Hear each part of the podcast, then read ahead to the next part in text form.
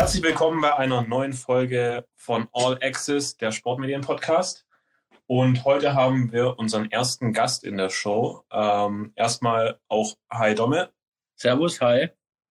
Und ja. ich hätte gesagt, äh, ja, stell dich doch einmal vor, wer bist du und äh, ein paar Worte zu dir. Jo, also mein Name ist Holger Strelo und mit der Sportfotografie, da bin ich verbunden eigentlich seit ich 17 Jahre alt bin.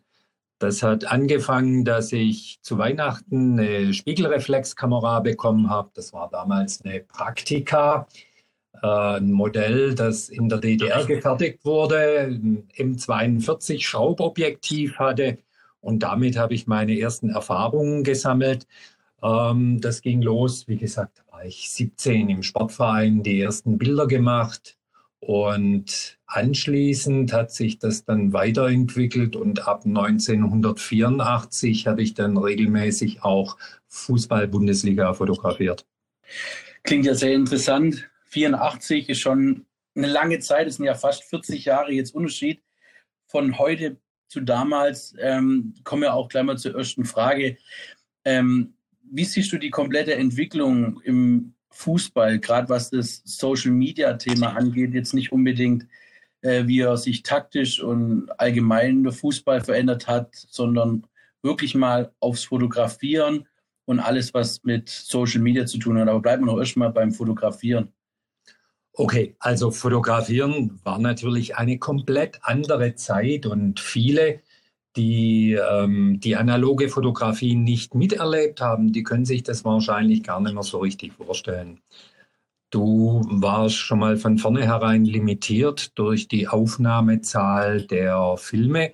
So ein Film hatte 36 Bilder und natürlich hast du nicht erst beim letzten Bild den Film gewechselt, denn es hätte ja sein können, da passiert irgendwas, es gibt einen Torjubel oder sonst eine interessante Szene, dann geht dir der Film aus und dann bist du der Gelackmeierte.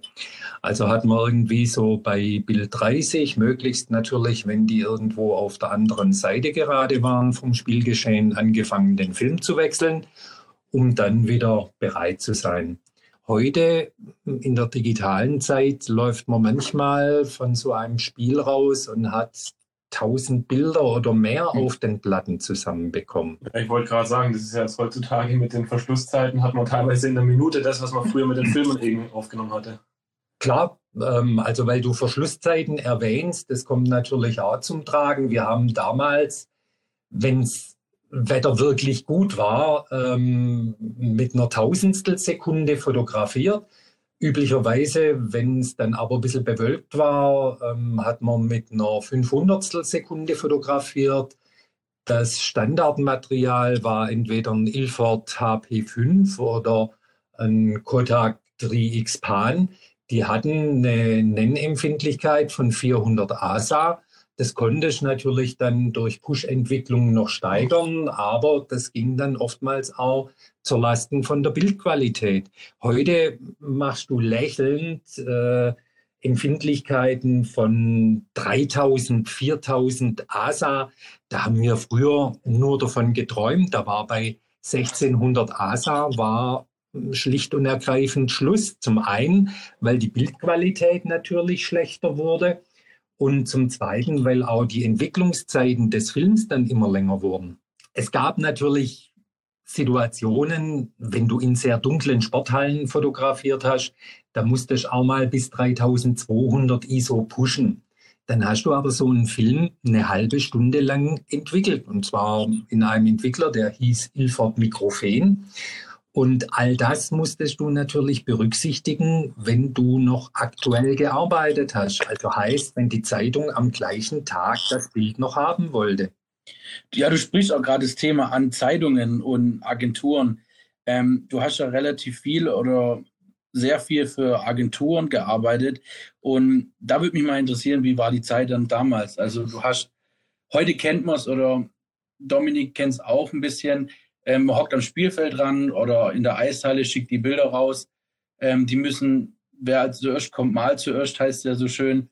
Ähm, wie war das damals? Weil ich kann mir nicht vorstellen, ähm, gerade auch in Zeiten von Social Media, heute wird einer gefault oder die Kopfnuss von Sidan früher ähm, wusste man innerhalb von ein, zwei Minuten später und zwar alles voll auf Instagram, Facebook, was auch immer. Ähm, das hat natürlich damals länger gedauert. Wie war denn da so der Ablauf von dem Ganzen während dem Spiel oder nach dem Spiel? Ja, also zunächst mal war es so, vor dem Spiel diese Bilder, die wir heute machen, vom Trainer, von den Spielern, von so vielen Dingen, die nebenher stattfinden, das hat man damals fast gar nicht gemacht. Man hat Bilder gemacht, mal wenn die Mannschaften reinliefen, dann gab es vielleicht mal eine Ehrung, da hat man ein Foto gemacht, aber sonst hat man früher vor dem Spiel äußerst wenig fotografiert. Natürlich auch unter dem Gesichtspunkt, du musstest die Filme ja nachher alle entwickeln. Also das heißt, du hast dich hingesetzt, hast angefangen zu fotografieren und je nachdem, ob das jetzt ein Spiel am Samstagmittag war oder ob das möglicherweise ein Spiel am Abend war, hat sich daran orientiert, ähm, wann man sich auf den Weg ins Labor machen musste.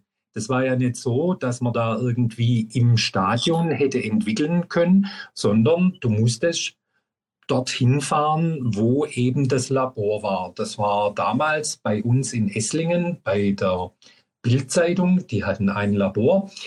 Und ähm, dann musste ich also schon mal grob kalkulieren, wie lange brauche ich vom Stadion bis nach Esslingen und wie lange entwickle ich dann den Film, wie lange brauche ich, um die Abzüge zu machen, damit man zu dem Zeitpunkt, zu dem es von der Zeitung gefordert wurde, das Bild abgeben konnte damit es entweder in den Druck ging oder noch abenteuerlicher über eine analoge Telefonleitung damals ähm, nach Hamburg geschickt wurde zum Springer Verlag. Hast du die Bilder selber entwickelt oder ähm, dann wirklich abgegeben und entwickeln lassen? Nee, das war alles ähm, selbst gemacht quasi. Also man ist losgefahren ähm, und ähm, hat dann vielleicht zwei, drei Filme gehabt, hat irgendwie noch Filme vom Kollegen mitgenommen und ähm, dann waren wir im Labor. Dann war der erste Schritt, dass die Filme auf diese Spulen aufgespult werden mussten. Diese Entwicklungsspulen, die ja. gab es zum Beispiel von Jobo. Ähm, da hast du als erstes Mal den Filmanfang abgeschnitten. Wichtig war im Stadion schon äh, darauf zu achten, welchen Film habe ich belichtet, welchen Film habe ich nicht belichtet. Wenn du zurückgespult hast, war auch wichtig, dass der Film nicht ganz in die Patrone zurückgespult wurde, denn das hatte ich nachher alles Zeit gekostet bei der Entwicklerei, den da wieder rauszufriemeln. Wenn du dann also im Labor warst, hast die Anfänge vom Film abgeschnitten, hast die irgendwo in die Spulen so rein platziert, dass du wusstest, du kannst das bequem aufspulen, hast es in einen Schrank, der dort war, in ein Regal reingelegt. Und der nächste Schritt war natürlich Licht aus. Und ab da hat sich erstmal alles im Dunkeln abgespielt. Das heißt, du hast dich daran getastet zu deinen meinetwegen fünf Filmen, hast die dann aufgespult ähm, auf diese Spule. Tricky war es natürlich, wenn sich das irgendwo verhakt hat, dann konntest du die ganze Spule unter Umständen aufmachen, Film wieder raus und von vorne anfangen. Licht durftest ja dann keins mehr anmachen. Noch besser war es, wenn du so einen Film hochgenommen hast und hast ihn nicht richtig in die Spule rein platziert und er fiel dir auf den Boden. Dann bist du auf allen Vieren irgendwo in der Dunkelkammer rumgekrochen, hast nach deinem Film gesucht. Wenn man dann glücklich die Filme, die man entwickeln wollte, in den Spulen drin hatte, kamen die auf so eine Stange drauf. Und diese Stange kam dann in einen äh, 10-Liter-Tank, ähm, der da stand mit äh, Entwicklern. Das heißt, Deckel auf, Filme rein, vielleicht noch ein bisschen bewegen. Und dann begann dieser Entwicklungsprozess. Und je nachdem, mit welcher Empfindlichkeit ähm, die Filme belichtet waren, Daran hat sich halt dann auch die Entwicklungszeit orientiert. Das ist mit heute kein Vergleich. Heute nimmst du die Speicherkarte aus der Kamera, hast den Laptop neben dir stehen am Spielfeldrand und siehst natürlich sofort, was du fotografiert hast. Und ähm, das geht so fix, dass heute schon die ersten Fotografen nach zwei, drei Minuten die ersten Bilder schicken. Äh, es ist definitiv kein Vergleich zu damals. Was würdest du sagen, rein für dich aus ähm, oder von dir aus, bist du eher Team damals oder eher Team heute? Also denkst du, natürlich, ich habe alles mitgemacht, wie es früher war, mit Dunkelkammer, mit Belichten, Entwickeln, alles Mögliche. Ähm, vielleicht auch verrückte Stories ähm, erlebt dadurch. Oder sagst du, ach, ich habe es jetzt lang genug gemacht, ich bin froh, dass es relativ einfach geht und ich da jetzt nicht mehr diesen Stress habe? Also bequemer ist es natürlich definitiv heute. Ähm, du hast viel mehr Möglichkeiten. Die digitale Technik ähm, macht vieles unendlich leichter. Ähm, auf der anderen Seite denke ich dann manches Mal, das, was du als Fotograf können musstest, das war damals mehr. Du musstest mehr auf die Belichtung achten. Ähm, du musstest natürlich manuell scharf stellen. Das ist gar kein Vergleich zu heute. Ähm, die Koordination zwischen der Hand, die ausgelöst hat, dem Auge und der Hand, die die Schärfe eingestellt hat am Objektiv, musste stimmen. Ähm, die Herausforderung, die fotografische Herausforderung war definitiv eine andere. Und das ist das, was ich an dieser vergangenen Zeit schätze. Ja, du sprichst auch gerade das Thema Fokussierung an. Ähm, was ich mir halt immer schwierig vorstelle, ich habe selber ähm, mit der Leica versucht, ab und zu schon äh, oder des Öfteren, gerade auch beim Eishockey, jetzt weniger beim Fußball, damit zu fotografieren. Da habe ich mir halt ein paar Tricks überlegt. Natürlich war das damals nur so, dementsprechend waren wir da auch ziemlich gewöhnt dran. Aber ähm, gibt es da so ein paar Tri Tricks, wo man dann sagt, gut, ich stelle jetzt auf einen 16er scharf oder ähm, wie bist du da vorgegangen oder hast du dann irgendwelche Tricks? Ja klar, also es war natürlich so, dass man sich das Leben schon versucht hat, etwas leichter zu machen speziell die Aufnahmen, die ähm, im Strafraum gemacht wurden oder die Spielszenen, die im Strafraum stattfanden, hat man versucht dadurch zu erleichtern. Man saß ja quasi direkt am Spielfeld dran. Es gab keine Werbebande, so wie heute. Als ich angefangen habe, waren wir, was weiß ich, vielleicht zwei Meter hinter der Auslinie gesessen. Und dann hattest du auf der einen Kamera ein 100 mm Objektiv und auf der anderen Kamera hattest du für die Szenen, die so im Mittelfeld stattgefunden haben, ein 300 mm Objektiv. 400 mm war schon eher die Ausnahme. Und man hat dann die, also das Objektiv mit dem man die Strafraumszenen fotografiert hat, das hat man ungefähr auf einen Elfmeterpunkt scharf gestellt, weil da die meisten Dinge stattgefunden haben und man konnte dann, wenn man die Optik hochgenommen hat oder die Kamera hochgenommen hat, konnte man natürlich dann noch relativ einfach in Anführungszeichen ähm, feinjustieren, wenn der etwas näher kam oder wenn er etwas weiter weg kam.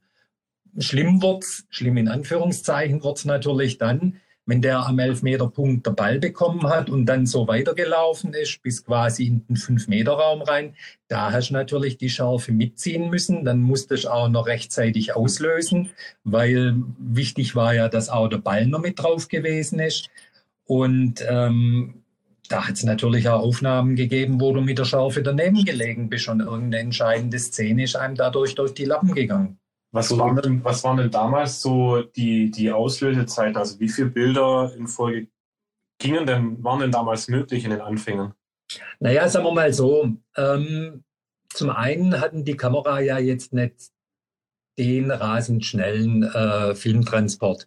Es war ja damals dann nur abhängig, dass du unter so eine Kamera, unter so eine analoge Kamera einen Motor oder einen Winder geschraubt hast.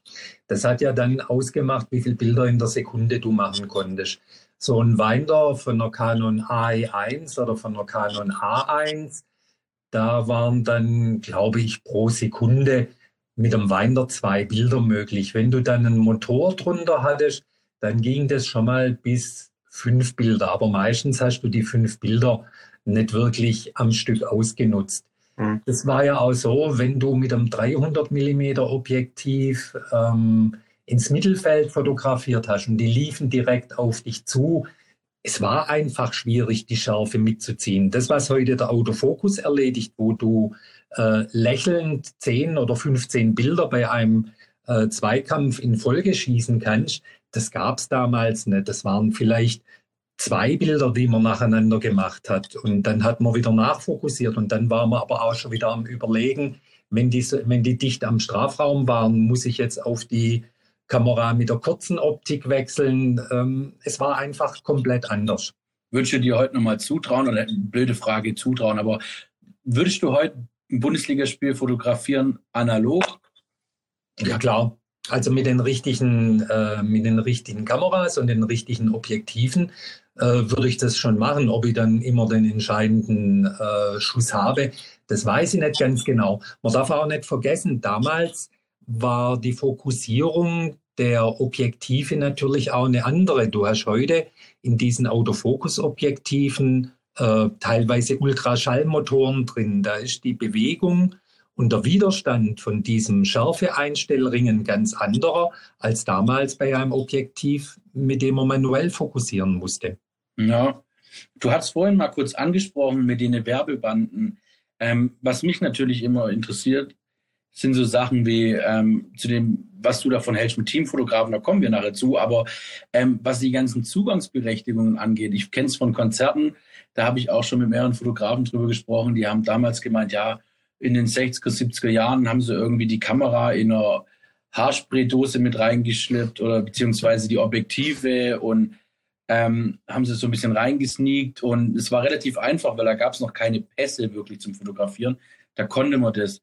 Ähm, wie war das beim Fußball? Also gab es damals schon die Akkreditierung, wie man sie heute kennt? Ähm, mit, oder mit welchen Berechtigungen, lass es sein, Mixed Zone, Infield, ähm, Presseraum, was gibt es da alles? Wie, wie war das damals zu heute? Also man brauchte auf jeden Fall eine Berechtigung. Es war nicht so, dass du dich da mit der Kamera vor dem Stadion aufgestellt hast und wenn die Tore aufgingen, bist du da reinmarschiert und hast gesagt, hallo, ich möchte hier mal ein paar Bilder machen. Das gab es zu meiner Zeit definitiv ähm, nicht mehr. Da musste man akkreditiert werden über die Agentur oder aber man kannte vielleicht jemand aus der Presseabteilung beim Verein, ähm, dann war das möglich. Es war sicherlich nicht so strikt und nicht so streng wie heute. Also ich bin überzeugt, wenn damals einer wollte, dass er vielleicht einen Freund mal mit reingenommen hat, der, ähm, der Interesse am Fotografieren hatte und der kannte dann jemand von der Pressestelle des jeweiligen Vereins, dann war das damals sicher unkomplizierter möglich, als das heute möglich wäre. Ähm, wir hatten damals auch nicht die Schwierigkeiten, jetzt irgendwie, um auf die Tribüne hochzukommen. Ich kann mich erinnern, das war, ich glaube, bei irgendeinem Bundesligaspiel vom VfB, da ähm, war der Helmut Kohl, der damalige Bundeskanzler im Stadion, der saß auf der Tribüne neben dem Gerhard Meyer-Vorfelder, der damals äh, Präsident beim VfB war. Und da galt es einfach drum, ein Foto dort oben auf der Tribüne zu machen. Dann hieß es, geh mal du hoch, mach das Foto. Und dann ging man auf die Tribüne und hat die Stelle gesucht, wo die saßen. Das war ja zumeist die Ehrentribüne. Da waren jetzt aber nicht irgendwelche Bodyguards oder sonst irgendwo da, die dich abgeschirmt haben, sondern du bist da hingegangen, hast freundlich Grüß Gott gesagt, hast deine Bilder gemacht und bist wieder nach unten gegangen. Also das war natürlich wesentlich unkomplizierter. Ein Presseraum gab es damals auch, logisch. Ähm, der war aber auch nicht so ausgestattet, wie das heute der Fall ist. Man hat damals aber auch nicht das jetzt in der Form gehabt, dass nach jedem Spiel da so eine Pressekonferenz wie heute stattgefunden hätte, wo da das Fernsehen dabei gewesen wäre. Das war also ganz anders. Ein ganz gravierender Unterschied zu heute ist, dass wir damals nach dem Spiel auf den Platz durften. Also wenn ein Spiel zu Ende war, dann bist du auf den Platz gerannt. Wenn die Spieler da jubelnd irgendwie rumgerannt sind, dann bist du mitgelaufen. Ähm, da gab es keine Einschränkungen. Wir durften damals ähm, auch quasi überall sitzen. Also an der Torauslinie, auf der Gegengerade, komplett übers ganze Spielfeld und etwas, was gegenüber heute natürlich komplett anders ist. Wir durften direkt vor den Trainerbänken sitzen. Also wir waren mehr oder weniger einen Meter vom Trainer entfernt und äh, saßen da und wenn der gestikuliert hat, dann haben wir unsere Fotos gemacht. Man saß natürlich nicht immer direkt jetzt einen Meter vor dem. Manchmal saß man auch fünf Meter neben der Trainerbank oder hat sich zwischen den beiden Trainerbänken platziert, damit man auf beide Trainer äh, ein gutes Schussfeld hatte. Das gab's, äh, dass die Trainer dann quasi ähm, durch die Fotografen durchsteigen mussten, wenn die zum hm. Spielfeldrand gehen wollten. Verrückt. Ja, das ist heute unvorstellbar eigentlich. Heute wirst du auch meistens gleich weggeschubst, wenn du irgendwo nicht, wenn du irgendwo nicht bist oder wenn du irgendwo bist, wo man, wo man nicht sein darf, was ja auch logisch ist, aber oftmals dann auch ähm, einfach, äh, was machen Sie hier und gehen Sie bitte hier weg, obwohl man eine, eine Akkreditierung hat oder die ja offen zeigen muss. Ähm, du hast ja gerade drüber gesprochen, dass, dass ihr damals nach dem Spiel direkt auf den Rasen gehen konntet. Ähm, und auch im Zuge dessen gesagt, das ist heute unvorstellbar. Und ähm, diese Privilegien, sage ich mal, hat ja oder haben meistens die Teamfotografen oder die Medienteams von den ganzen Bundesliga-Teams oder von den Nationalmannschaften. Wie stehst du eigentlich zu dem, zu dem Thema an sich? Hat es einen Nutzen für einen Verein äh, oder was ist da der Mehrwert, einen eigenen Fotograf dabei zu haben? Also wir haben ja heute ganz andere Medien als die, die wir damals hatten. Wir haben ähm, damals Zeitungen beliefert, die waren überschaubar. Ähm, das ging ja auch darum, du konntest die Bilder ja nicht beliebig wie heute per Knopfdruck verschicken. Insofern war auch das Interesse überhaupt nicht so groß an irgendwelchen Bildern. Heute sieht es ja ganz anders aus. Dadurch, dass man ständig und immer äh, Bilder liefern kann und auch Bilder anschauen kann, muss ein Verein natürlich dafür sorgen, dass sein Club entsprechend gut präsentiert wird und äh, entsprechend gut in den Medien abgebildet wird. Und deswegen macht es natürlich Sinn, da einen eigenen Fotografen äh, vor Ort zu haben. Das hängt sicherlich auch damit zusammen, dass die Spieler ähm, zu einem Fotografen, der ständig im Club vor Ort ist, auch ein ganz anderes Verhältnis aufbauen können als ja. mit irgendeinem fremden Fotografen. Wenn da ein fremder Fotograf kommt, wissen sie nicht ganz genau, wo landen die Bilder hinterher. Ähm, Habe ich eine Möglichkeit, die Bilder vielleicht vorher nur zu sehen? ähm, bevor sie irgendwo veröffentlicht werden. Mit einem clubeigenen Fotograf bauen die ähm, eine Beziehung auf und wissen, auf den können sie sich verlassen und äh, werden stets auch vorteilhaft abgebildet. Ja. Ja, das ist schon so ein Thema, weil wir gerade immer drüber sprechen, was da die Vor- und Nachteile sind. Ähm, was denkst du, hat es irgendwie eine Art ähm, nun gut, ich will jetzt nicht sagen, dass die einem den Job wegnehmen, aber denkst du dadurch, dass es momentan immer mehr Teamfotografen gibt, dass die normalen Fotografen, also die normale Bildberichterstatter, dass die da ein bisschen in den Hintergrund rücken, auch zu den ganzen Agenturfotografen, die irgendwelche Lizenzverträge haben mit der DFL oder mit der FIFA. Was, naja gut, sagen wir mal, da gibt es natürlich schon irgendwelche Einschränkungen. In erster Linie glaube ich nicht, dass ein Clubfotograf ähm, einem freien Pressefotograf, der eine Verbindung zum Verein hat, unbedingt was wegnimmt. Denn meistens äh, beschränkt sich das, was der Clubfotograf macht, ja auf diese Porträts, auf irgendwelche Trainingsbilder. Ähm, das sind viel weniger Sportbilder, also viel weniger äh, Bilder während des Spiels, Actionbilder, richtig. Ähm, da, da achten die gar nicht so drauf. Und wenn, verwenden sie die Bilder ja auch nur für den Verein. Kritisch wäre es, wenn jetzt der Verein beispielsweise hergehen würde und würde Agenturen beliefern. Ja, oder würde Zeitungen beliefern. Das würde für böses Blut sorgen, ja. weil in dem Moment würde der Verein ja die Existenzgrundlage dieser freien Fotografen äh, gefährden. Ähm, umgekehrt ist es so, dass ähm, die freien Fotografen, wenn sie denn mit einem Verein ein entsprechendes Agreement getroffen haben, auch durchaus Bilder für den Verein zur Verfügung stellen, also irgendwelche Action-Szenen, Jubelbilder, all das, was der Vereinsfotograf im Normalfall nicht bevorzugt fotografiert. Ja, es hast du gerade schon ziemlich viel gesagt äh, äh, bezüglich der Bilder, die auch den Vereinen zur Verfügung gestellt werden, äh, Jubelbilder und so weiter.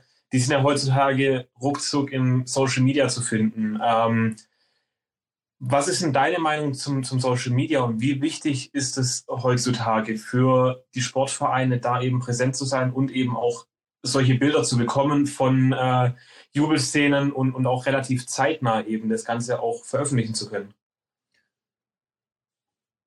Social Media ist aus der heutigen Zeit überhaupt nicht mehr wegzudenken. Und jeder Verein hat seinen Social Media Kanal und ich glaube, das ist für jeden Verein auch außerordentlich wichtig, diesen Social Media Kanal so gut wie möglich zu pflegen, aktuell zu berichten, seine Fans zu informieren. Ähm, denn über Social Media wird halt auch eine Verbindung zum Verein geschaffen, der Fan wird an den Verein äh, gebunden.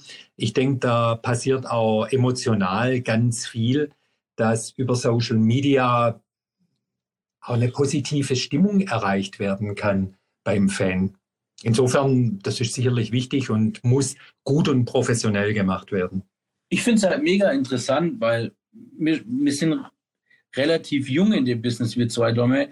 Ähm, einfach mal die Art und Weise zu hören, wie das früher war. Also wenn ich irgendwelche Bilder habe und die fotografiere, peng, dann lade ich sie mir auf mein MacBook und schicke sie dann gleich rum. Ich bin jetzt kein typischer Pressefotograf, der für Agenturen arbeitet, aber ich bin da doch relativ zügig, ähm, während Drittel, dass die Mediateams dann in der Drittelpause was posten können oder vorm Spielbeginn, äh, nach Warm-up einfach, dann beim Eishockey zum Spielbeginn was Cooles posten. Aber ähm, was mich interessiert, sind immer diese Gegensätze. Wie war es damals, wie war es heute? Klar, damals gab es kein Social Media in dem Sinn. Ähm, aber hast du da irgendwelche coolen Stories oder irgendwas Witziges zu erzählen, ähm, wie das damals war? Einfach, dass die jüngeren Zuschauer unter uns ähm, einfach mal sehen, da habe ich ja nie dran gedacht, dass sowas überhaupt möglich ist. Ist da irgendwas? Naja, also da gibt es schon irgendwelche Geschichten, die mir dazu einfallen. Das eine ist, so wie ich vorher gesagt habe, du musstest halt immer einkalkulieren, wie schnell du mit den Bildern in der Redaktion sein musstest.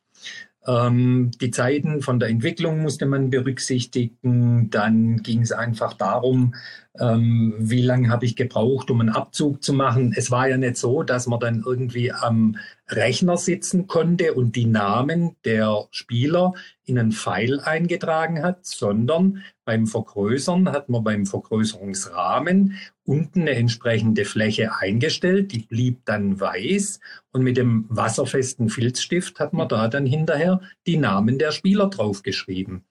Ähm, also das war schon mal komplett anders.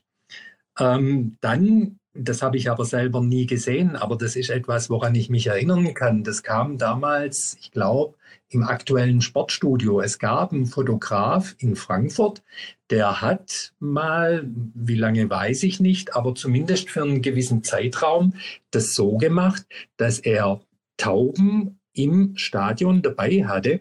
Der war vielleicht noch irgendwie hobbymäßig Brieftaubenzüchter und den hat er dann äh, tatsächlich zwei Filme an die Füße oder wo auch immer hinbefestigen können und hat die vom Stadion aus wegfliegen lassen nach Hause. Und dort wartete entweder ein Familienangehöriger oder Sohn oder ein Mitarbeiter, hat den Tauben dann die Filme weggenommen und hat die entwickelt und hat halt die Bilder dann fertig gemacht.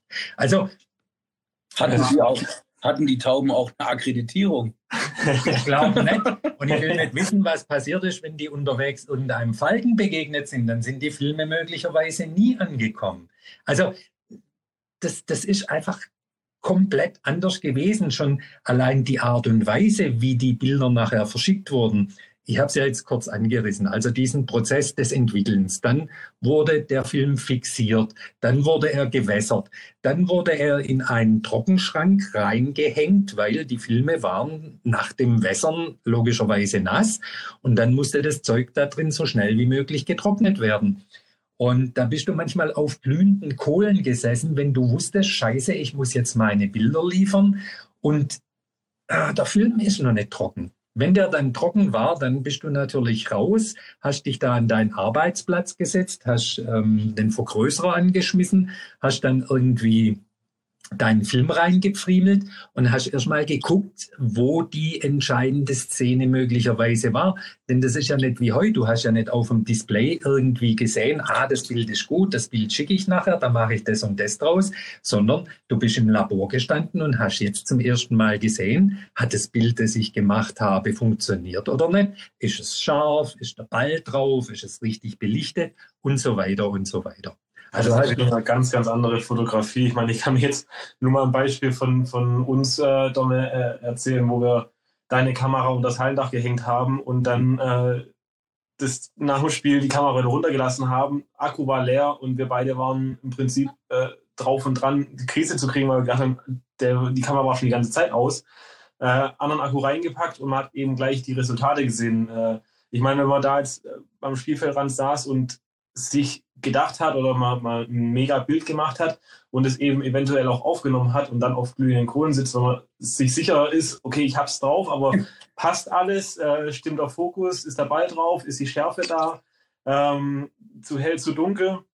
Äh, das äh, glaube ich schon, dass es ein ziemlicher Nervenkitzel da manchmal auch war. Absolut, äh, absolut. Dann bist du da, wie ich sagte, am Vergrößerer gesessen und hast erst mal geschaut, ähm, ist das Bild da, von dem ich dachte, dass es ein gutes Bild ist oder nicht. Ähm, es war damals aber tatsächlich auch so, der Fokus lag nicht so auf ganz bestimmten Bildern. Du hast ja heute oftmals die Situation, dass du ein Bild liefern musst, das zur Geschichte des Journalisten passt. Und damals war es aber so, dass du dann irgendwie ähm, auch ein sehr gutes Zweikampfbild liefern konntest, auch wenn es jetzt mit dem unmittelbaren Spielgeschehen nichts zu tun hatte. Soll heißen, das eigentliche Sportfoto stand damals viel mehr im Vordergrund als heute, wo oftmals Emotionen oder, oder nebensächliche, für meine Begriffe nebensächliche Dinge ähm, gefordert werden. Ja, zum Beispiel auch ähm, so Sachen wie der Videoschiedsrichter, wo der relativ früh ja, wann kam das vor zwei Jahren, zwei Jahren, drei Jahren, das wo das alles so eingeführt wurde, dann ist ja logisch, dann brauchen Fotografen solche Fotos. Und ich würde nie auf die Idee kommen, wenn ein Schiedsrichter äh, sich das anschaut, davon Fotos zu machen.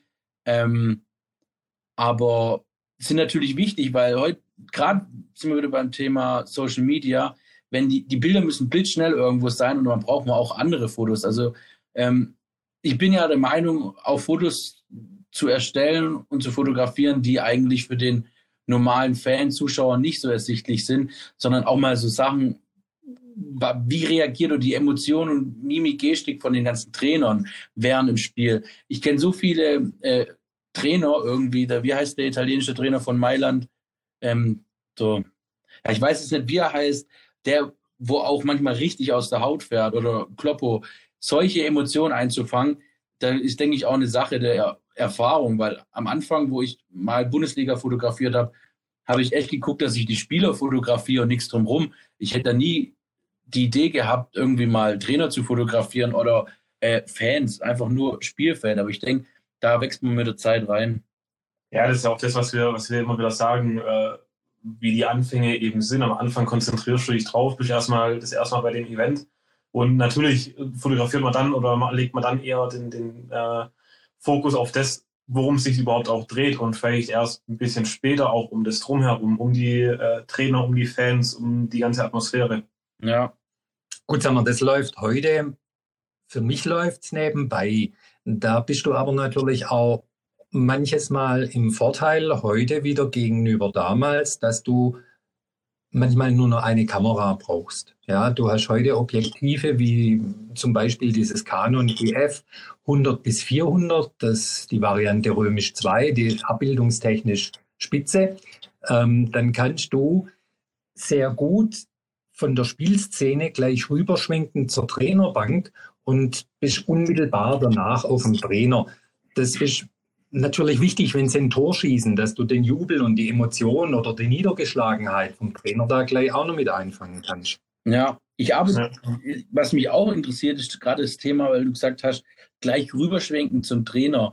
Ähm, also was ich beim Eishockey auch mache, wie du weißt, gerade diese Remote-Sachen im Tor oder unterm Hallendach. Ähm, beim Fußball kennt man es ja, das sind 100.000 Kameras hinterm Tor meistens. Ähm, wann es angefangen hat, weiß ich nicht, aber es ist halt echt eine coole, äh, eine coole Geschichte. Ich glaube, da wurde auch einmal ein Pressefoto des Jahres, ähm, wo Boateng drinnen lag im Tor. Das war beim, bei einer BM, glaube ich. In Brasilien. Ähm, Ja, wo man von der, von der Linie gekratzt hat. Genau. Äh, und das sind halt mega coole Bilder und das sind aber auch wieder Winkel, die man sonst nicht sieht. Ähm, wie ist da deine Erfahrung? Machst du damit was? Oder was halt auch noch on top kommt, ähm, muss man sich da absprechen mit dem Fernsehen? Ich habe da manche Diskussionen schon gehabt beim Eishockey ähm, wegen Frequenzen. Dabei sendet das ja auf einer ganz anderen Frequenz. Aber was kannst du zu dem Thema sagen? Ähm, gut, es hat natürlich enorm zugenommen. Das war früher eigentlich gar kein Thema, sondern wenn man früher ein solches Bild hinter dem Tor machen wollte, dann saß entweder einer hinterm Tor, so habe ich übrigens angefangen, dass ich mit der Kamera nur hinter dem Tor saß. Ähm, oder aber, wenn du mal eine andere Perspektive haben wolltest, dann hast du dich mit einem 28er Weitwinkel hinters Tor gelegt und hast dort fotografiert. Also von Remote warst du meilenweit entfernt. Ähm, man hat es dann aber auch nicht das ganze Spiel über gemacht. Das war dann bei einem Eckball vielleicht oder es war mal bei einem Elfmeter richtig. Ähm, da hast du aber natürlich auch schlechte Karten gehabt, wenn du auf der rechten Seite mit einem 28er gelegen bist und der hat nach links geschossen. Und dann war ja. das Bild eigentlich auch für die Tonne und konntest es in aller Regel vergessen. Ähm, heute ist natürlich anders. Heute ist es teilweise so, dass Fotografen zwei Kameras hinterm Tor stehen haben. Die eine positionieren sie weiter links, die andere positionieren sie weiter rechts, damit sie auf jeden Fall diesen idealen Blickwinkel bekommen. Ich hätte sie jetzt spontan mittig positioniert beim Fußball. Das kommt darauf an, was für ein Objektiv du drauf hast. Wenn du ähm, wenn Fischei drauf hast, dann kann mittig sehr gut aussehen. Dann musst du aber natürlich auch ein Foto haben, wo sich diese Situation sehr nah am Tor abspielt. Wenn er reinfliegt zum Beispiel. Na klar, aber wie oft passiert das? Ja. Wie, wie oft hast du das? Ich habe schon so oft Spiele fotografiert mit der Remote-Kamera, wo du nach dem Spiel kein Bild von dieser Remote-Kamera verwenden mhm. konntest, selbst wenn ein Tor gefallen ist. Entweder war der Winkel ungünstig. Also oder, oder das Drumherum, weil äh, bei mir fällt auf mit dieser Torkamera, wenn du dann, äh, sagen wir jetzt mal, in der zweiten Liga bist, wo die Halle jetzt ziemlich unspektakulär ist, du 2000 Zuschauer in der Arena hast und du einfach irgendwie eine Stahldachkonstruktion hast, die nach nichts aussieht. Äh, und wenn du dann aber, in, wie jetzt in Düsseldorf oder in der NHL oder wo auch immer, dann ein Riesenstadion hast mit 18.000 bis 25.000 Zuschauer, das macht halt auch was aus. Und ich denke. Ja, das hat viel mehr Tiefe. Ja. Das ist ja klar. Und gerade bei, bei, äh, bei Konzerten sage ich schon, bei, bei den ganzen Torkameras hinterm Tor, wenn ich mir allein das Berliner Olympiastadion vorstelle, wenn ich das im Fernsehen ab und zu sehe, wenn der Himmel so schön blau ist in der blauen Stunde, da kannst du bestimmt richtig coole Sachen machen. Also ich denke, das ist schon so ein Thema, was mega interessant ist. Da muss natürlich aber auch unterscheiden, geht es denn da um die aktuelle Berichterstattung oder geht es möglicherweise um irgendein Feature-Foto? Ja. Ähm, da bin ich natürlich dann oft so unterwegs, dass ich sage, für mich ist die aktuelle Berichterstattung wesentlich. Ich brauche dann dieses Foto, dieses Bild vom Tor. Für mich geht es dann nicht darum, möglichst viel irgendwie vom Kunst. Stadion einzufangen. Äh, das kommt dann mhm. In zweiter Linie. Also für mich steht, wenn ich dort fotografiere, immer erstmal die aktuelle Berichterstattung äh, im Vordergrund. Das sind die Bilder, die eben geliefert werden müssen.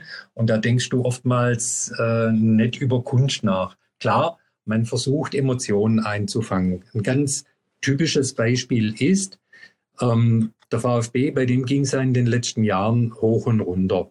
Und man hat sich dann irgendwann, das war in der Zeit vor diesem ersten Abstieg, angewöhnt, äh, natürlich auch negative Emotionen zu fotografieren, weil das sind so Bilder, die brauchst du heute einfach. Wenn also einer die Hände vors Gesicht schlägt oder sich die Haare rauft oder das Trikot meinetwegen übers Gesicht zieht, das hätte mir früher in der Form eigentlich nicht fotografiert. Und zu der Zeit warst du dann schon so drauf, da konnte das Spiel nur 0-0 stehen. Wenn sich aber einer mit der Hand vors Gesicht geschlagen hat oder so, dann hast du das fotografiert, weil du ja wusstest, in der Situation, wo die gerade stehen, wenn die das Spiel verlieren, wenn es nicht gut läuft, dann brauchst du mit ziemlicher Sicherheit so ein Foto, wo diese enttäuschte Emotion eben zur Geltung kommt. Ja, außer für, für das Archiv, dann so Archivfotos, sage ich mal. Ähm, jetzt sind wir eigentlich gerade ich hatte eine andere Frage, aber jetzt kam mir gerade in den Kopf geschossen ähm, zu der momentanen Situation. Es war ja das Thema mit den äh, Dortmund-Spieler, Gladbach-Spieler, das ist auch ein Foto, das geht gerade durch die Presse hoch und runter, nach links, nach rechts, nach oben, nach unten, ähm, wo er diese politische Botschaft hat zu den Sachen in den USA, ähm, ist ja auch eine Art von dem Statements, die ein Spieler hat. Ähm, und hätte der Fotograf das nicht gemacht, wäre das jetzt nicht so veröffentlicht worden? Oder ähm, denkst du, das ist eher gut, sowas zu machen? Ob jetzt eine Strafe ist, jetzt egal. Aber wie du sagst, solche Fotos sind wichtig für die, für die News und für die ganzen äh, Zeitungen. Also aus dem Gesichtspunkt der Dokumentation heraus musst du das Foto auf jeden Fall machen, weil wenn ich das Foto nicht mache und der Redakteur fragt nachher danach, äh, dann bin ich der Gelackmeierte, wenn ich das Bild nicht liefern kann, dann hat es irgendein anderer gemacht und der verkauft dann das Foto. Mal ganz unabhängig davon, ob ich jetzt was davon halte oder ob ich nichts davon halte. Das Foto muss ich zunächst mal machen und muss es dann auch liefern. Da gibt es natürlich auch Grenzen. Ähm, wenn jetzt ein Spieler schwer verletzt am Boden liegt, ja, da hältst du, also ich zumindest, ja. halt da jetzt nicht drauf wie ein Bekloppter, um jede Szene irgendwie einfangen zu können, wo man sieht, wie bei dem das Blut fließt oder sonst irgendwas. Ähm, da gibt's natürlich Fotos, wenn einer weiterspielt mit einer Platzwunde, der wird getackert neben dem Platz oder so. Da kannst du schon mal fotografieren, weil das gehört einfach dazu. Aber ja. wenn jetzt einer ernsthaft verletzt ist und da behandelt wird und sich äh, windet. Ich denke da bloß an die eine Szene, wo der Christian Gentner damals im Spiel gegen Wolfsburg mit dem Torwart von Wolfsburg, mit dem Castells zusammengestoßen ist, das Knie ins Gesicht bekommen hat. Ähm, der lag da auf dem Boden. Natürlich machst du dann noch ein Foto, wie sich der gegnerische Torwart drüber beugt, wie auch ein Arzt oder ein Betreuer sich drüber beugt. Aber dann hörst du auch auf und machst nicht weiter und fotografierst nicht weiter, auch nicht, wie sie den dann irgendwie zum Krankenwagen tragen. Da gibt's für mich einfach dann eine Grenze, wo ich nicht mehr fotografiere. Ja, es geht bis zu einem gewissen Punkt der Dokumentation und dann ist aber auch in Ordnung. Genau. Hast du irgendeine Story, die du mal erlebt hast, irgendwie, was, äh, was wirklich verbockt oder wie zu sagen, mir ist selber schon mal passiert, ich habe ähm, im Eifer des Gefechts meine, äh, meine, meine Speicherkarte formatiert, ähm, ähm, was natürlich ziemlich blöd ist. Ähm, ist ja auch in der Art irgendwas passiert oder irgendeine witzige Anekdote irgendwie von irgendeinem Spiel oder irgendwas so ein Schlüsselerlebnis in deinem beruflichen? Ja, ja, da gibt's ähm, ein ganz finsteres Kapitel, muss ich fast sagen. Ähm, das war damals, als die Stuttgarter Kickers das Halbfinale des DFB-Pokals erreicht haben. Die haben gegen Fortuna Düsseldorf gespielt.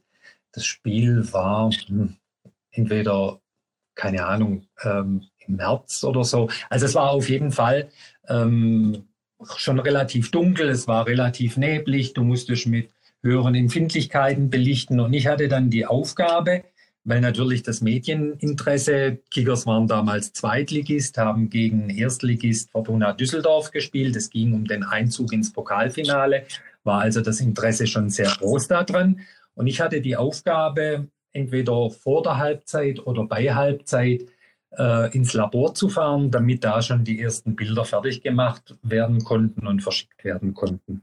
Und ich habe das ja vorher beschrieben. Man fuhr dann mit teilweise nicht ganz legaler Geschwindigkeit ins Labor, äh, hetzte dann nach oben in die Dunkelkammer, hat seine Filme auf die Spulen drauf und hat sie dann idealerweise in den Entwickler reingestellt. Und an dem Tag war ich wohl ziemlich in Hektik und ich habe die Filme ordentlich eingespult, hatte die dann so auf dieser Stange drauf und wollte die in den Entwickler reinstellen. Und die Betonung liegt auf wollte. Ich habe einen Deckel aufgemacht von einem Tank und habe die Filme da reingesteckt. Und als ich sie reingesteckt habe, roch ich schon, das ist kein Entwickler, das ist Fixierer. Verdammte Scheiße. Und du kannst dir vorstellen, Fixierer bedeutet, da ist erstmal alles weg. Da ist nichts mehr drauf auf dem Film. Ich habe dann geistesgegenwärtig äh, das nochmal zurückgezogen, habe das ins Wasser gehalten und habe es dann in den Entwickler rein. Und dann habe ich ich glaube, die mussten eine Viertelstunde entwickeln, die Filme. Dann habe ich eine der längsten Viertelstunden in meinem Leben verbracht, nämlich weil ich ja nicht wusste, ist überhaupt noch irgendwas drauf. Aus der Redaktion haben sie schon geschrien, wo bleiben die Bilder?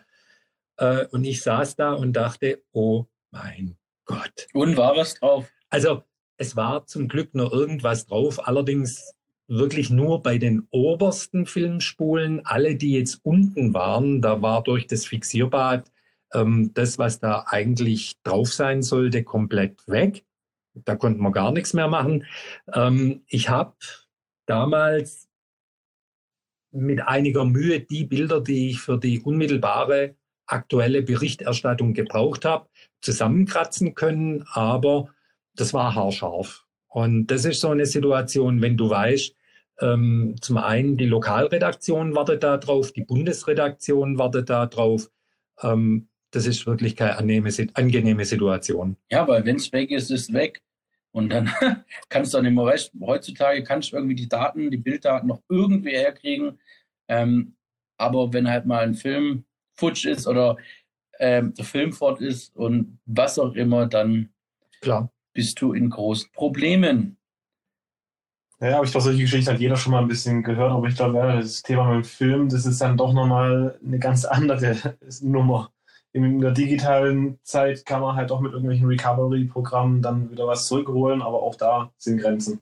Ja klar, sagen wir mal, wir haben ja damals selten zwar, aber es kam vor, auch Farbe fotografiert, denn das, was ich jetzt berichtet habe, war ja alles schwarz-weiß. Wir haben dann aber äh, auch immer mal wieder den Auftrag gehabt, äh, aktuell in Farbe zu fotografieren. Und ähm, das lief über Diafilm. Und da waren die Toleranzen halt wirklich extrem eng. Ein Diafilm, eine halbe Blende über- oder unterbelichtet, dann ist das Bild einfach falsch belichtet. Du kannst zur Not vielleicht noch irgendwo was rausholen, aber es ist nicht ideal.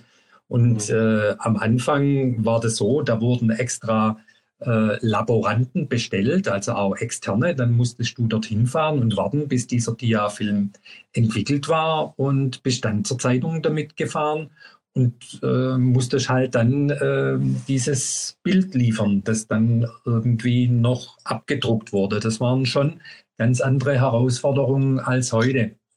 Ich weiß noch eins, als der VfB damals gegen Energie Cottbus Pokalsieger wurde.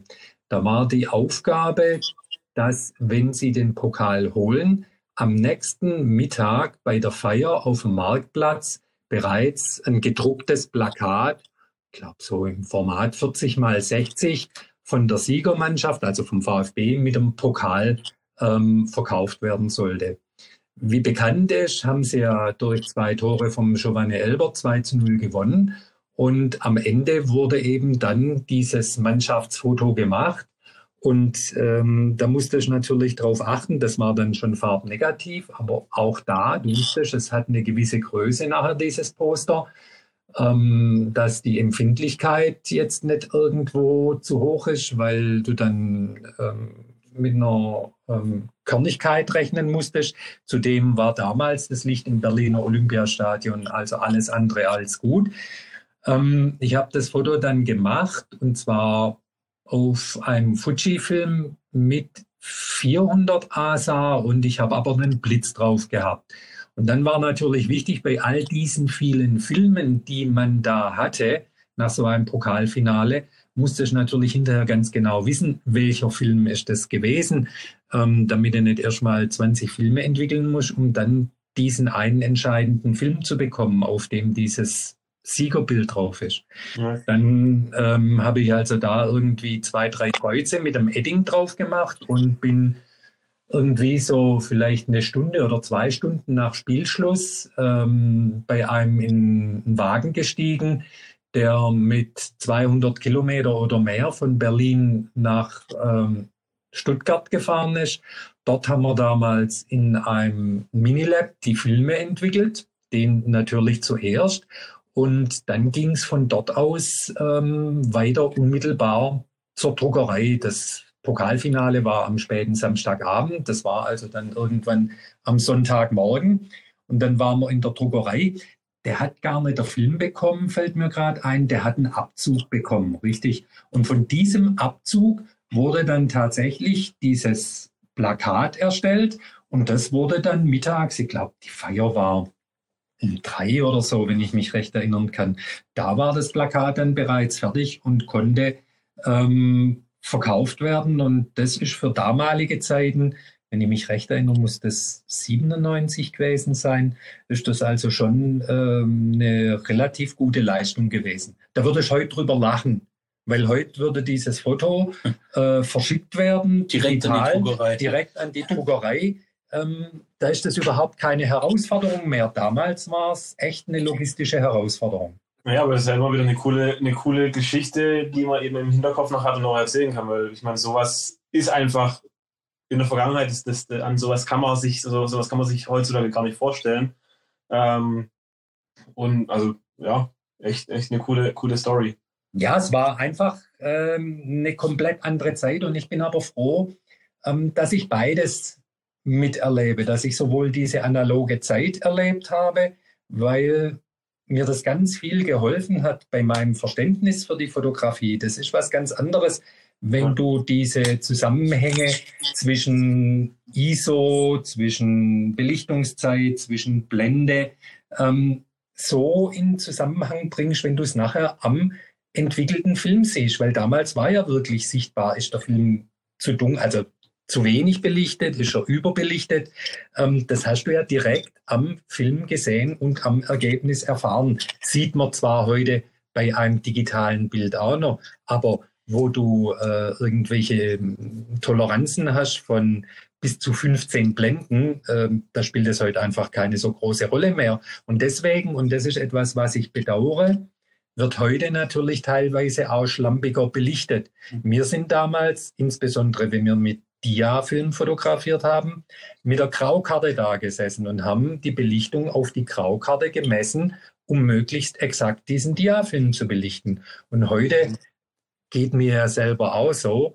Ähm, hast du vielleicht die ISO-Automatik eingestellt, hast dann deine feste Verschlusszeit, deine feste Blende und lässt halt laufen. Und wenn es dann irgendwie mal zu dunkel ist, ja mein Gott, dann zieht man es halt im Photoshop hoch. Oder wenn der nach unten schaut und irgendwie nicht mehr viel im Gesicht hat, dann kann man das ja auch jederzeit korrigieren. Das sind ja, die Möglichkeiten, die man da hat, die sind ja das, das ist unermessliche. Das sind Dinge, die gab es damals nicht. Wenn der im Gesicht zu dunkel war, dann war er zu dunkel. Ende aus. Ja gut, du könntest aber helle Schablonen und dann ein bisschen nachbelichten können. Wenn nichts da ist, ist nichts da. Wenn nichts da ist, ist nichts da. Das ist richtig. Wenn, wenn keine Zeichnung im Film ist. Deswegen heißt es ja lieber zu dunkel belichten als zu hell. Richtig.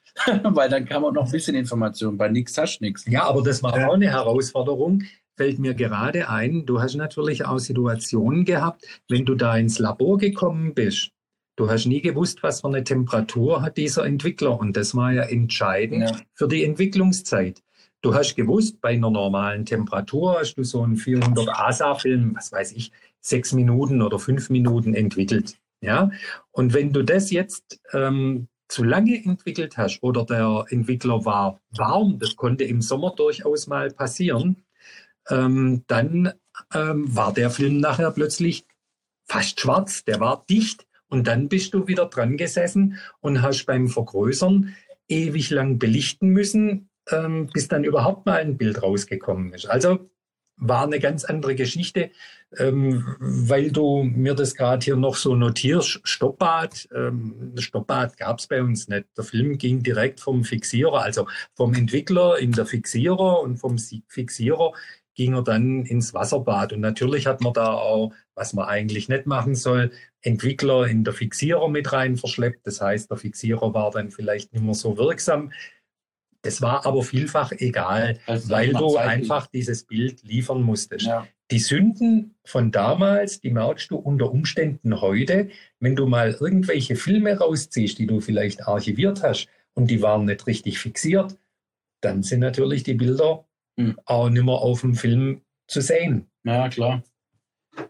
Ich würde mal so abschließend noch in ein kleines, kurzes Thema gehen, was wir vorhin angesprochen haben. Und zwar ähm, finde ich das, wie gesagt, interessant, ähm, mal von einem langjährigen Fotografen das zu hören.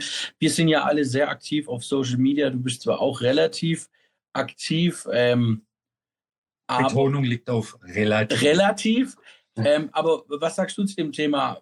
Klar, dass Fußballspieler auf Instagram oder auf Facebook sein sollen, ist klar. Ähm, die erreichen auch ganz andere Leute. Aber was denkst du zum Thema Fotografen? Ähm, warum oder was ist der Nutzen davon, von den Fotografen? Ja, da habe ich mir schon Gedanken drüber gemacht. Also damals war die Möglichkeit nicht gegeben, weil es kein Social Media gab. Du hattest aber zudem in aller Regel feste Abnehmer für deine Bilder. Du musstest also nicht zusätzlich noch auf dich aufmerksam machen. Heute gibt es viel mehr Fotografen, heute gibt es ja. viel mehr gute Fotografen, heute gibt es viel mehr gute Bilder.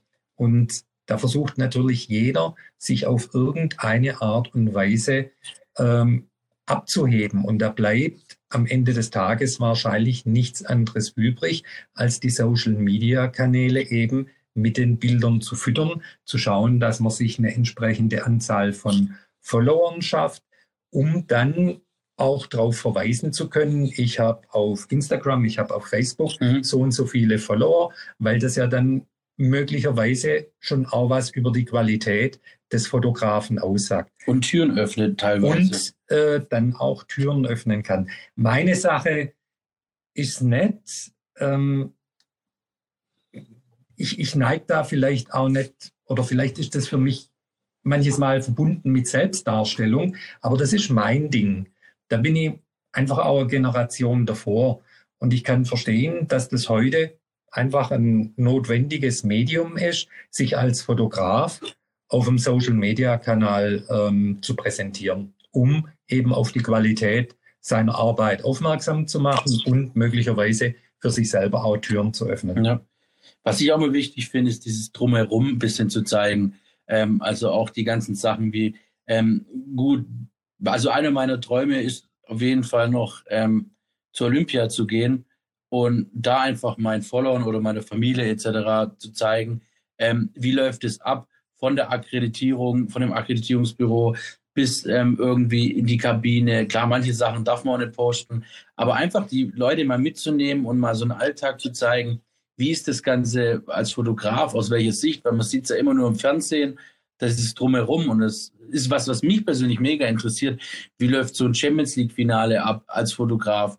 ja, vor allem auch die, diese, diese Thematik mit dem, mit dem Bilderliefern eben. Äh, das Ganze, es ist ja, ich denke mal, für viele ist es einfach gar nicht so präsent, dass die Bilder so schnell raus müssen, sondern es das heißt ja, okay, die Fotografen sind ja da, die machen die Bilder und dann, wenn wir alle nach Hause gehen, dann arbeiten die halt noch ein bisschen was und schicken die Bilder raus. Also so der ist, ist meiner Meinung nach halt auch öfters mal so, ja, der, der Job verrufen. Ähm, aber was da alles parallel und, und ähm, währenddessen das Spiel eigentlich noch läuft, passiert, das wissen halt die wenigsten. Deshalb bin ich da voll und ganz äh, bei dir und fände das auch eine, eine ähm, interessante, interessante Story. Ja, da gab es ja mal eine, eine witzige Statistik, weil, weil viele immer sagen, ja, als Fotograf drückt man nur auf den Knopf ähm, und das war's. Ähm, da gab es eine Statistik, wo man, wo man genau sieht, äh, 40 oder 50 Prozent von einem Fotografenleben ist alles Werbung, Marketing, ähm, Kundenakquise etc. Und wirklich reines Fotografieren beläuft sich auf 5 Prozent, 5 bis 10 Prozent. Dann noch viel Bearbeitung und etc. Reisen, das ist, zählt alles mit dazu. Und deswegen ist es ein bisschen witzig, wenn man dann hört, ja, Fotografen, die drücken nur auf den Knopf und was machst du den Rest vom Abend? Ähm, und so ist, denke ich, auch interessanter und ein bisschen transparenter für die Fans, Zuschauer zu sehen, okay, was macht er jetzt noch? Ähm, mir geht's so, vielleicht geht's äh, ein paar von euch auch so. Ähm, ich sehe mal gern anderen Fotografen zu, wie die arbeiten, was die so erleben. Oder auch selbst wenn sie nur am Flughafen hocken und einfach nur ein Bild posten von einer schönen äh, A380. Ähm, das, das finde ich einfach schon cool, einfach, dass man da ein bisschen mitgenommen wird. Ja, definitiv. Man muss aber natürlich auch drüber nachdenken, für wen arbeitet der Fotograf. Ja, wenn der jetzt zum Beispiel seinerseits für eine Agentur arbeitet, ähm, dann hat er vielleicht wirklich auch keine Zeit mehr, am Flughafen irgendein Bild zu posten, sondern dann sagt die Agentur zu dem, du am Freitagabend, da spielt Hoffenheim gegen Frankfurt, dann gehst du dahin Und am Samstag, da spielt in Stuttgart der VfB, die spielen mittags, dann kannst du abends vielleicht noch ein Handballspiel dazu abdecken. Und wenn du schon dort unten in der Ecke bist, dann fahr doch am besten weiter nach Augsburg oder nach München. Die spielen erst am Sonntag und dann fotografierst du da. Ja. Und dann ist der dauernd auf Achse. Dann fotografiert er, dann muss der ausarbeiten, dann muss der Bilder liefern. Ähm, das wird dann wirklich ein Knochenjob. Das ja. ist also nichts irgendwie, wo du dich hinsetzt, die Beine ausstreckst und irgendwie ein schönes Leben hast, sondern da bist du wirklich gefordert. Und das passiert dann nicht bloß bei Sonnenschein, das passiert auch bei Regen, das passiert bei Kälte und der muss von A nach B kommen. Ähm, und das ist ja noch in Deutschland verhältnismäßig einfach, wenn du dann mal so einen Job hast als Fotograf, gerade bei einer WM in Brasilien und musst da von einem Ort zum anderen, ähm, wo du große Distanzen zurücklegen musst oder mit dem Auto fahren musst durch irgendwelche Gebiete, die du nicht kennst. Also oder Fluggesellschaft streiken. Ja, da, da wird es echt eine Herausforderung. Das ist nichts, wo man sagt, ein Fotograf hat ein schönes Leben, der macht sich einen schönen Lens, ähm, das kann mal passieren, das ist im Idealfall so. Aber wenn du da für eine Agentur beispielsweise arbeitest, so wie ich das gerade beschrieben habe, dann ist das wirklich ein Knochenjob. Dann musst du wirklich unterwegs sein und dann kommt dazu, du musst ja auch nur liefern. Du kannst dann nicht sagen, ja, dummerweise das entscheidende Bild, ja, einmal ist mir's rausgegangen, beim zweiten Mal dann auch, weiß ich, war müde und irgendwie unkonzentriert. Nee, das kannst du dir nicht erlauben. Du musst liefern. Ja. Jetzt kurz zum Abschluss noch ein, zwei Sätze von dir. Würdest du dir heute irgendwas von damals wünschen und umgekehrt? Ähm, das ist jetzt eine Frage, auf die bin ich so überhaupt nicht gefasst. Eins, spontan. Ja, super. Also eins wäre natürlich geil. Ich könnte mich in diese Zeit zurückversetzen und hätte eine digitale Kamera dabei. Darfst halt einen Laptop nicht vergessen. Ja, das kommt noch dazu. Wie lese ich dann die Bilder aus? Da habe ich dann schon wieder das nächste Problem. Ja. Ähm, aber natürlich das, was wir heute als Handwerkszeug zur Verfügung haben, davon hat man damals geträumt. Ich erinnere mich nur dran, wie die Autofokuskameras aufkamen. Ähm, da hat man am Anfang gedacht, das ist nie irgendeine Lösung, weil ich weiß nicht, ob du dich daran erinnern kannst, ob du mal so eine alte Kamera in der Hand hattest. Die ersten, die hatten außen am Objektiv so ein Autofokus-Modul. Das ging dann, bis ein Bild scharf gestellt war, so irgendwie zzz, zzz, zzz, und dann konntest du ein Foto machen. Ähm, und dann die nächsten Kameras in der nächsten Stufe hatten dann ein Autofokus-Messfeld in der Mitte, waren auch immer noch relativ langsam.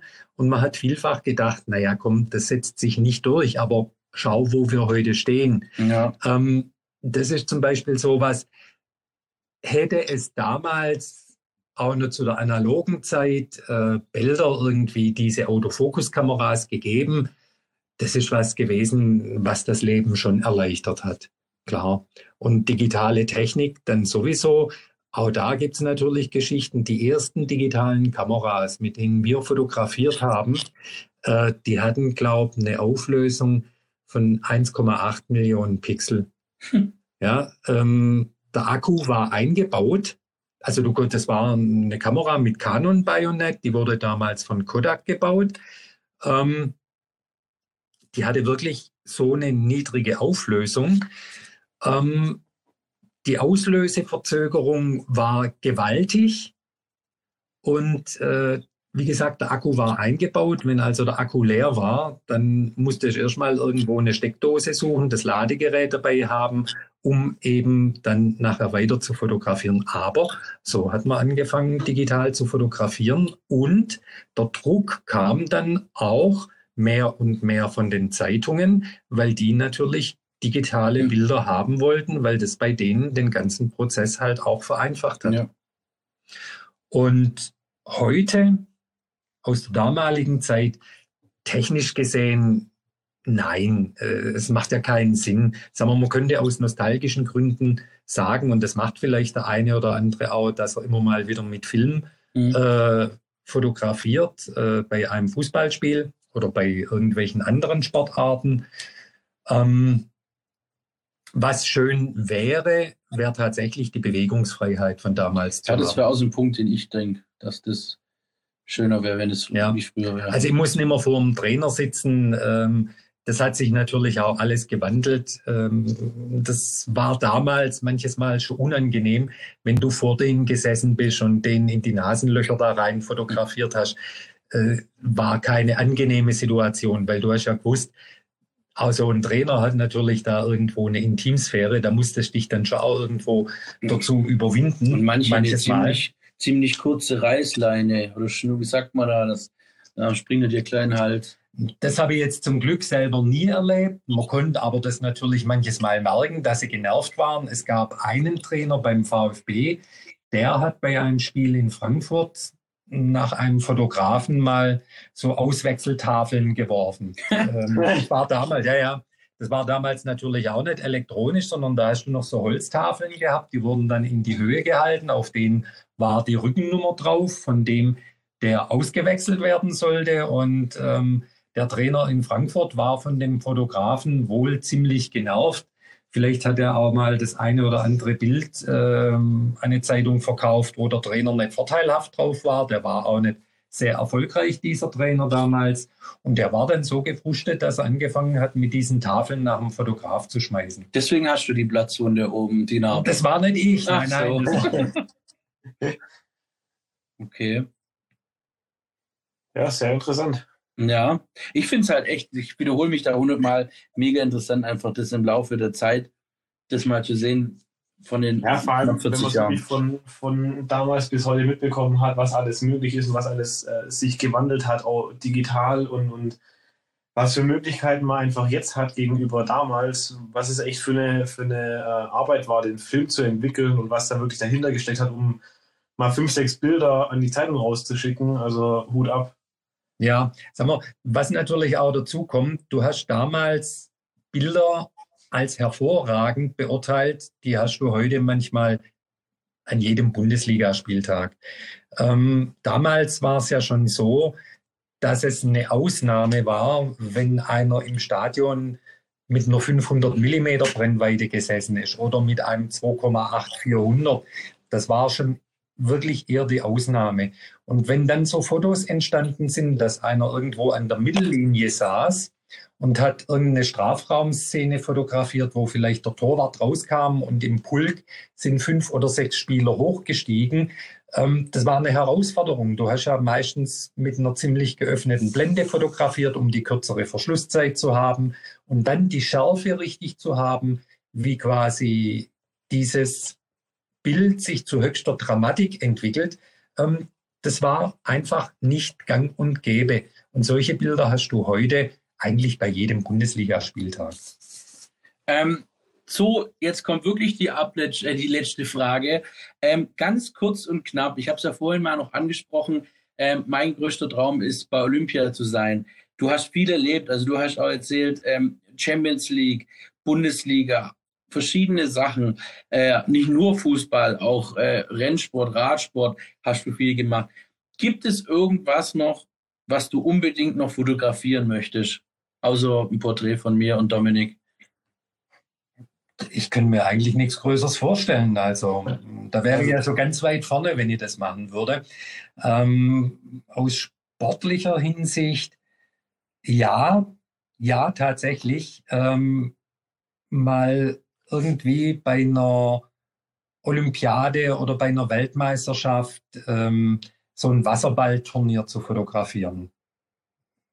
Auch möglicherweise unter Wasser, weil Wasserball ist eine ganz, ganz große Herausforderung zu fotografieren. Ähm, du hast so viel hochspritzendes Wasser. Ich glaube, da könnte man ganz geile Geschichten machen, äh, je nachdem auch, wie die Lichtverhältnisse sind und so. Das wäre sowas, das würde ich als Herausforderung mhm. ähm, betrachten. Einfach jetzt ja. spontan, du fragst mich, ja. das fällt mir dazu ein. Okay, perfekt. Dann sage ich schon mal vielen, vielen herzlichen Dank, dass du dir die Zeit genommen hast. Auch von meiner Seite vielen Dank, war sehr, sehr interessant. Ja. Hat Spaß gemacht. Und wenn ihr irgendwelche Fragen auch an Holger habt, könnt ihr die gern uns mal weiterleiten. Wir leiten es dann an Holger weiter. Und dann wünschen wir euch noch einen schönen Tag, einen schönen Abend, einen schönen Morgen, wo ihr auch immer sitzt momentan. Habt einfach eine gute Zeit und bleibt gesund. Genau, wir sehen uns. Okay, bis dann. Bis bald. Ciao.